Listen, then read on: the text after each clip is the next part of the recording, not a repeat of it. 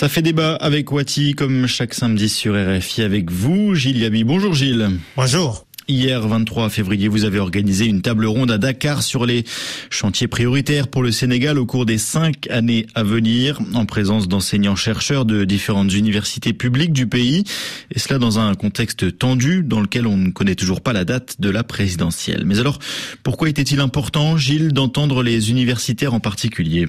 Oui, d'abord parce que tous les citoyens sont légitimes pour participer à la réflexion sur euh, tous les sujets d'intérêt national. Ensuite, parce que les enseignants, les chercheurs font partie de cette catégorie très petite de la population qui a la responsabilité de former les futurs décideurs politiques, économiques, scientifiques, culturels d'un pays, et aussi celle de produire des savoirs qui devraient orienter les décisions majeures dans tous les domaines. Par rapport à d'autres régions du monde, les universitaires africains ne prennent pas suffisamment de place dans l'animation du débat public et ne semblent pas toujours convaincus de la nécessité de partager largement le résultat de leurs travaux de recherche, de partager leurs opinions, qui sont pourtant a priori un peu plus informés et éclairés que d'autres, parce que la production de savoir est au cœur de leur activité professionnelle. Ceci dit, dans le cas du Sénégal, on a quand même vu un engagement remarquable des universitaires qui ont pris des positions claires dans le contexte des tensions politiques au cours des deux dernières années et encore davantage au cours des dernières semaines. Et progressivement, Gilles, vous publiez des entretiens avec 20 chercheurs qui abordent différents thèmes, mais dans le contexte qu'on a évoqué précédemment,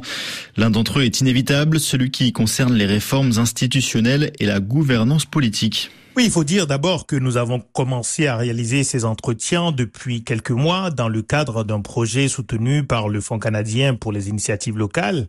Nous souhaitions d'une part injecter des idées dans la période préélectorale, d'autre part rappeler à tous le rôle crucial des chercheurs, des enseignants, des universités dans l'émergence des changements politiques, économiques, sociaux, technologiques, sociétaux nécessaires au Sénégal, et c'est le cas dans tous les pays de la région. Alors même que ces entretiens ont été réalisés en grande partie avant l'annonce du non-respect de la date du 25 février pour l'élection présidentielle, le sujet de l'hyper-présidentialisme était déjà très présent. Pour Lamine Sarr, enseignant-chercheur en sciences politiques à l'université numérique chez Kamidou Khan, la première priorité au niveau politique, c'est de restaurer le dialogue et la confiance des Sénégalais dans les institutions. Quand un peuple n'a plus confiance en ces institutions, dit-il, c'est le socle même de la démocratie, de la stabilité qui est menacé. Il constate que le président de la République au Sénégal est au cœur de tout. On ne peut plus continuer comme cela. Zainab Khan, docteur en droit, enseignante-chercheur en droit public à l'université Alioune Diop de Bambé, militante des droits des femmes et membre de l'association des jurys sénégalaises, estime elle aussi que les réformes institutionnelles sont indispensables. Il faut renforcer les institutions pour les rendre plus démocratiques, qu'elles soient au service des populations pour lesquelles elles ont été créées. Elle observe qu'on a beaucoup parlé ces dernières années de judiciarisation de la politique et de politisation de la justice il est essentiel de reconstruire ou de construire la confiance dans ce pilier de l'état de droit qu'est l'institution judiciaire. Lors de la table ronde, elle a beaucoup parlé de la séparation des pouvoirs et elle a aussi mis en lumière l'ampleur du décalage entre ce qui est attendu d'un Parlement censé représenter les intérêts des populations et ce qu'il apporte dans la réalité. Et enfin, Gilles, vous avez également abordé d'autres réformes prioritaires, l'éducation, l'environnement, le cadre de vie, mais aussi l'énergie.